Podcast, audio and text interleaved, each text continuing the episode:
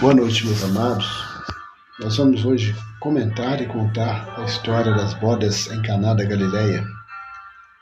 É, essa história, para aqueles que já leram o capítulo 2 do Evangelho de João, sabem do que se trata. E é exatamente uma festa de casamento.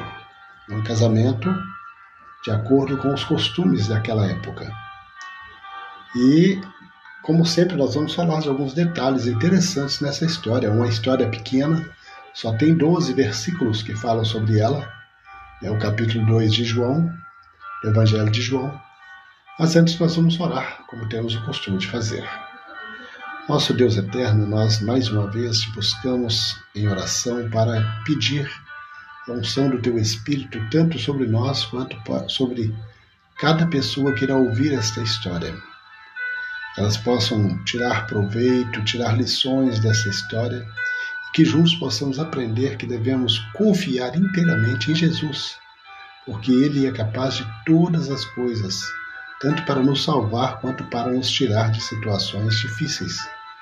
Por isso nós nos entregamos em tuas mãos, ó Deus. No nome de Jesus, o nosso Salvador. Amém. É, essa história está registrada, como já dissemos, né, no capítulo 2 do Evangelho de João, que tem o título As Bodas em Caná, a água feita, feita vinho. É, outras traduções têm outro título, mas também fala sobre as bodas em Caná da Galileia. É, e ela já começa dizendo o seguinte: nós vamos ler até o versículo 4 e vamos fazer uma pausa aqui para a gente comentar alguma coisa, algumas coisas.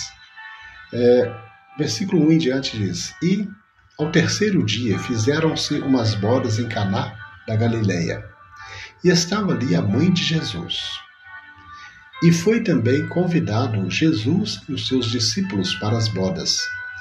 E, faltando vinho, a mãe de Jesus lhe disse: Não tem vinho. Disse-lhe Jesus: Mulher, que tenho eu contigo? Ainda não é chegada a minha hora. É, nós vamos fazer a pausa exatamente para explicar o que aconteceu aqui, né, neste, nesses quatro versos. É interessante que Jesus já não estava mais em casa. Ele já estava pregando o Evangelho. Ele já tinha saído de casa para fazer a obra do Pai, como ele mesmo disse né, várias vezes. É, então a mãe de Jesus foi convidada para esse casamento e Jesus e seus discípulos também foram convidados, que é o que diz o verso 2.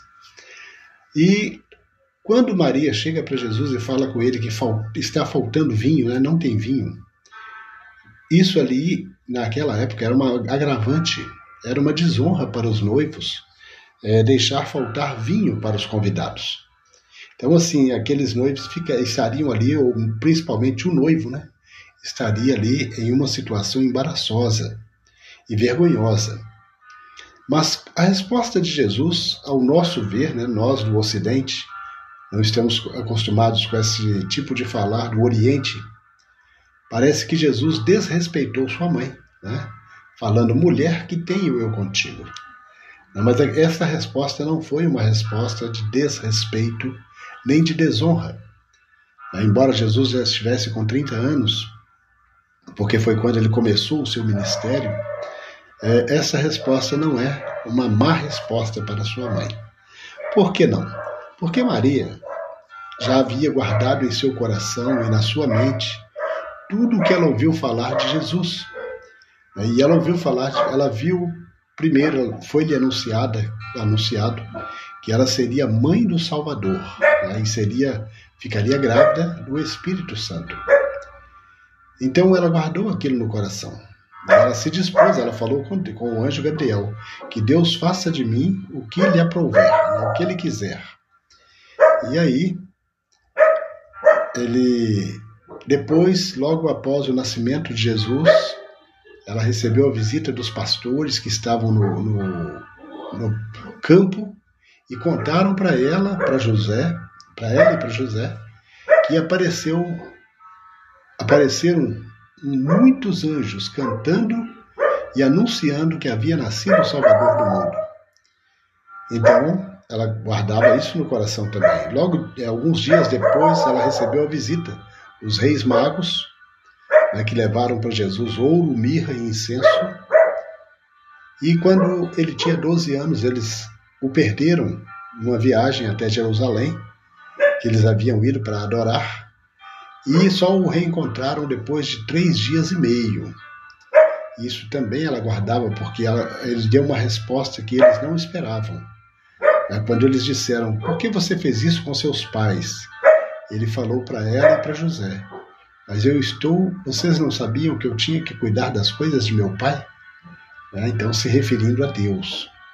Então, assim, naquele momento, no casamento ali, uhum. daquela festa, quando Maria viu que o noivo ficaria em situação é, desrespeitosa ou vergonhosa, ela recorreu a Jesus. Então, quando Jesus fala com ela, mulher que tenho eu contigo, ele não estava dando uma má resposta. Mas é um costume do Oriente, né, que os filhos podem falar assim com, com a mãe, no caso. E ele disse para ela: Ainda não é chegada a minha hora. Por quê?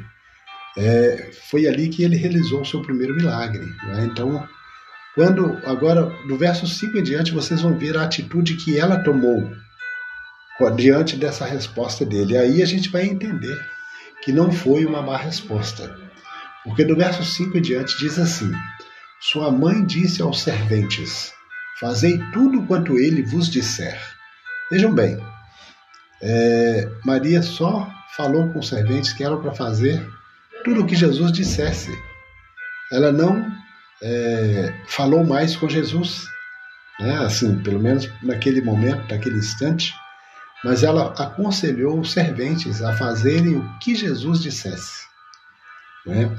E aí, no verso 6 e diante, aí continua dizendo o seguinte: E estavam ali postas seis talhas de pedra para as purificações dos judeus, e em cada uma cabiam dois ou três almudes. Né? Almudes é uma medida que dá aproximadamente uns 40 litros de água em cada, cada é, talha né, daquela. Disse-lhes Jesus, no verso 7: Enchei de água essas talhas, e encheram-nas até em cima. E disse-lhes: Tirai agora e levai ao mestre-sala. E levaram. Esse é o verso 8. Já o verso 9 diz o seguinte: Logo que o mestre-sala provou a água feita vinho, não sabendo de onde viera, se bem que o sabiam os serventes que tinham tirado a água, chamou o mestre-sala ao esposo e disse-lhe: Todo homem põe primeiro, primeiro o vinho bom, e, quando já tem bebido bem, então o inferior. Mas tu guardaste até agora o bom vinho. Jesus principiou assim os seus sinais em Caná da Galileia e manifestou a sua glória, e os seus discípulos creram nele. Depois disto, desceu a Cafarnaum ele e sua mãe e seus irmãos e seus discípulos, e ficaram ali não muitos dias. Aqui encerra a história da, das bodas, né, do, da transformação da água em vinho. Este vinho que Jesus transformou essa água não é um vinho alcoolizado ou um vinho fermentado. Mas como nós sabemos que não, irmão Antônio? Porque o, o próprio Jesus inspirou, né, o, o Espírito Santo inspirou Salomão a escrever lá em Eclesiastes, em Provérbios, melhor dizendo, que o vinho, para a gente não olhar para o vinho nem para a bebida forte, principalmente quando ele se mostra vermelho. Né? Então aí é um vinho alcoolizado. E quando Paulo fala para Timóteo que ele deveria tomar um pouco de vinho para o seu problema do estômago, também não estava aconselhando Timóteo a tomar vinho alcoolizado, mas sim o suco puro da uva. Né? Então, assim, é, essa transformação que Jesus fez, ele transformou a água num suco de uva puríssimo. Por isso que o mestre Sala falou com o noivo, né, com o esposo ali daquela festa, e falou: ah, todo mundo guarda o vinho dá o melhor vinho primeiro, para depois dar o vinho inferior. Mas você não. Você guardou o melhor vinho até o final, para o final. Né? Então, assim, nem o noivo sabia o que tinha acontecido. Né? Ele iria passar vergonha e Jesus salvou a sua festa naquele momento ali. Então, assim, ali Jesus estava com pouco mais de 30 anos, né? tinha feito 30 anos, no início do seu ministério, e ali começou, o seu primeiro milagre foi esse, transformando a água em vinho. Mas um, um, outro, um dos detalhes que nós queremos chamar a atenção é para a, as palavras de Maria. Primeiro ela fala com Jesus, depois ela fala com os serventes. Façam tudo o que ele vos disser. Tá? Então, assim, nos mostra mais uma vez que Maria também confiava em Jesus como Salvador e não é, apenas como filho, né? como filho de, do, do Deus Altíssimo. Ela confiava nele como seu próprio Salvador, o que ela diz no seu cântico, né? que está lá no livro de Lucas, no Evangelho de Lucas. Então, assim, nós queremos com isso ensinar ou aprender juntos que devemos confiar inteiramente em Jesus. Seja qual for a situação, Ele pode nos dar a solução. Que Deus nos abençoe. Uma boa noite para cada um de vocês.